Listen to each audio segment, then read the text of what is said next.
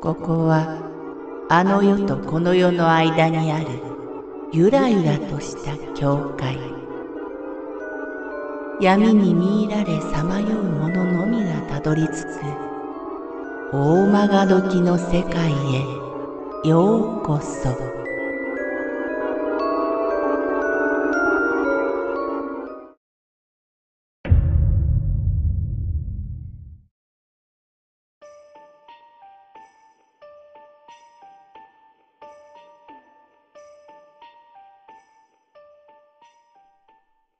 ビデオテープの女。今まで自分や家族が不思議な体験をすることは何度かありましたが実際に害があったこと霊障というのでしょうかは一回だけです。今回は中学生の時に起きたそのことについてお話ししたいと思います。僕の父親はとても秋っぽい性格で、仕事はともかく趣味ではすぐに他のことに目がいってしまうタイプでした。釣りしかり、ゴルフしかり。なぜか絶滅寸前の LD プレイヤーなんぞ買ってきたりしたこともあります。毎度毎度父の気まぐれには家族全員が呆れたり驚かされたりしたものです。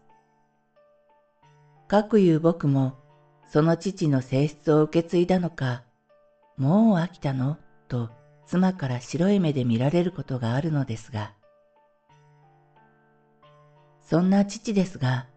ごく稀に気性が荒い面を見せることがあるくらいで、若い頃漁師だったそうです。平素は至って温厚な性格でした。今ではめっきり老けて一層穏やかになっています。そんな父の性格がある日を境に表変した時期がありました。ある日、秋っぽい父は、まだローンも払い終わってないのに、車を買い替えたいと母に言い出しました。六人家族であるにもかかわらず、ツードアのスポーツカーに乗っていたのですが、買い替えたい理由は家族云々ではなく、だって釣り道具乗らないんだもん、という子供のような理由で、自分が子供ながら父の言い分に呆れていたのを覚えています。母の小さな抵抗を押し切り、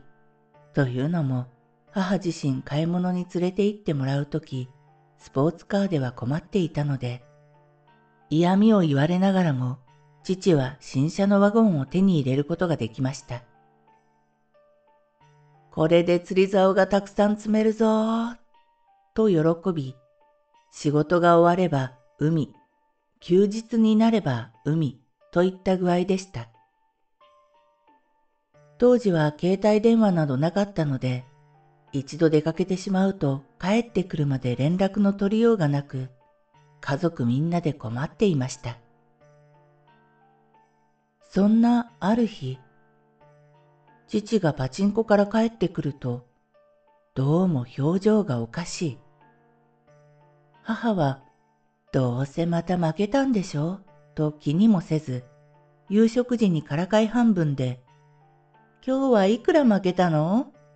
毎日好きに車で遊び回ってるんだから、もうこれ以上お小遣いあげないわよ、と小言を言いました。いつもの父なら困った顔で、そんなことないよ、とはぐらかすのが常なので、家族みんな笑いながらそのやりとりを聞いていました。父はものすごい顔になり、なんでお前にそんなこと言われなきゃいけないんだ。俺がどこで何をしようと、お前にとやかく言われる筋合いはないだろうが。と怒鳴り、ご飯が持ってある自分の茶碗を母に向かって投げつけたのです。幸い茶碗は母には当たらず大事には至りませんでしたが、父の異常な反応に母も僕たち家族も驚きました。ごめんね。そんなに怒らせるつもりじゃなかったの。ごめんなさい。と母は謝り、祖父母も、お前そんなに怒らなくてもいいじゃないか。え謝ってることだし、となだめる始末。僕と兄からすれば、自分は遊び回っていたくせにお母さんに八つ当たりしやがってみっともない、という感じです。しかし、次の日もその次の日も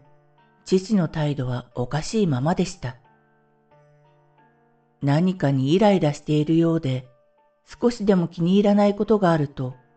というよりは、すべて自分にとってマイナスに受け止め、怒鳴り出す、といった具合で、明らかに変でした。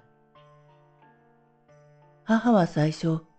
きっと虫の居所が悪いだけよ、と僕たちに言っていたのですが、後から聞いた話だと、もしかして外に女でもできたのかしら、と疑うようになったそうです。気軽に人に話せることでもなく、母もどうしたらよいのかわからなくなっていたとき、昔からいろいろと相談に乗ってもらっていた T さんという方のところへ行きました。T さんは母の顔を見るなり、どうしたの？家で何かあったね？と言ったそうです。母は昔から不思議な現象に遭遇することがあり、また T さんも霊視のようなことができるみたいで、母は時々見てもらったりしていたようです。T さんに父の様子を話したところ、最近撮った写真か何かあったら今度持ってきて、と言われました。車を買い替えた時に機器として車と一緒に写った写真があったので、それを見せたところ、ああ、女性がいるね、と T さんはつぶやいたそうです。母は勘違いして、ああ、やっぱり、と一瞬思ったみたいです。浮気してそうな顔に見えるんですか？女イコール浮気の方程式が頭から離れない母は聞きました。T さんは苦笑いを浮かべ、違うよ、そうじゃない。この車の助手席に女の人の霊が乗ってるのよ。まあ、そんな気がするだけだから、この写真だけじゃ何とも言えないけど、でも、もし本当に乗ってるようだったら、これはあまり良くないね。この写真を撮る前にどこか行かなかった？例えば海とか。確かにその写真を撮った日は海から帰ってきた後だったらしいのです。それを伝えると T さんの表情から笑みが消えました。いい？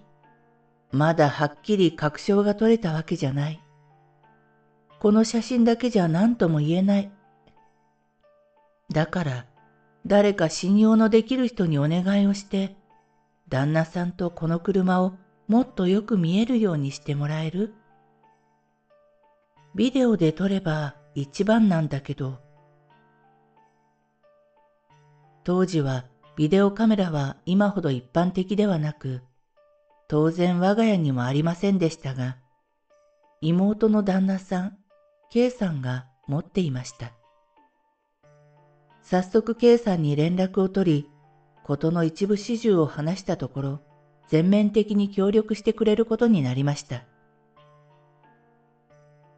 まず、本来の目的を悟られないように、K さんが父を釣りに誘い出す。一緒に釣りをしながら父と父の自慢の車をビデオで撮影するという作戦です。父は何ら疑うことなく、また K さんが父の釣りの腕前と新車を褒めちぎって撮影したため、作戦は無事完了しました。さて、そのビデオテープを持ち、母と K さんと兄が T さんのもとへ向かいました。僕は部活があるので行きませんでした。ビデオテープを再生し、父がカメラを回している K さんと上機嫌で話しながら釣りをしているところから、陸に上がり、車を撮影したシーンに切り替わった瞬間、皆が、ん？と思ったそうです。T さんが、もう一回再生してくれる？と K さんにお願いし、K さんはスローで再生しました。車の後部から側部、そしてフロント部分。T さんが、ここで止めて、と鋭く言いました。静止した画面にフロントガラスに映る女性の姿がありました。文章にすると、車の向かい側の人影が映っているように思われそうですが、そうではなく、その女性は助手席に座っているような角度でガラスに映っているのです。車の中には誰もいないのです。K さんが父と一緒に行動していたわけですから、そのような女性がいなかったことは間違いありません。T さん曰く、どうもこの女性は写真で感じた女性とほぼ同じらしい。きっと海に行った時に乗せてきてしまったのだろう。幸いにして父が一人で車を乗り回していたため、家族には直接被害が出なかったが、このままでは父に今以上の災難が降りかかるかもしれない、ということでした。母も K さんも兄も驚きのあまり、しばらく呆然としてしまったそうです。T さんのアドバイスは、庭先に石を積み、そこに毎朝水を備え、手を合わせなさいというものでした。ただ問題は、それを当の本人である父が行わなければいけないということ。どうやって父に事情を話し、それを了承させるか、母は悩みました。ですが、これ以上家族である父に嘘をつくわけにはいかない。父を救うためだと決心し、すべてを父に話したのです。父は最初、怒りまくりました。怒り狂い、母が課した日課を拒みました。根気強く母が説得し、正気に戻ったかのようなわずかな時間に、父の口から、今少しおかしいみたいだ、との言葉が漏れ、なんとか頑張って日課をこなしてみることになったのです。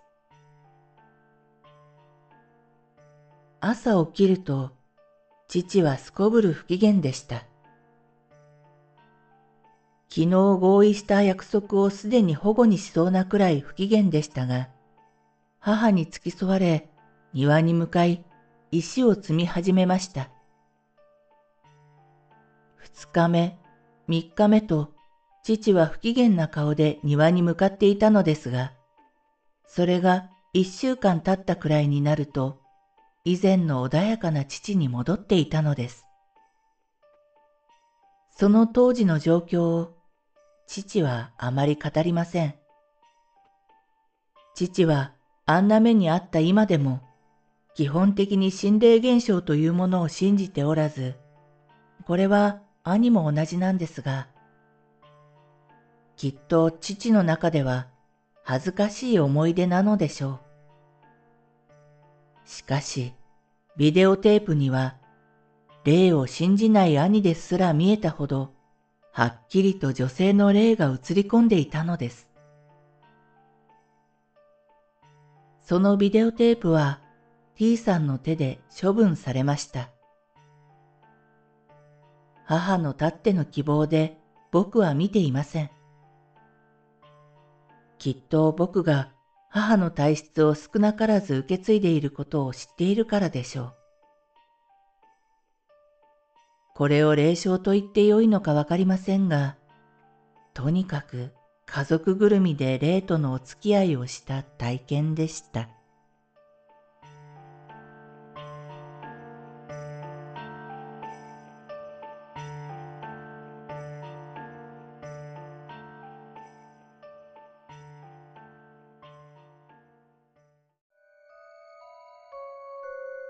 この番組は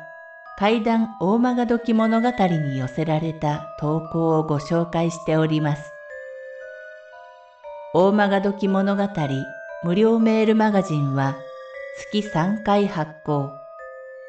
怪談系では日本一の2万人を超す読者が毎回震えています。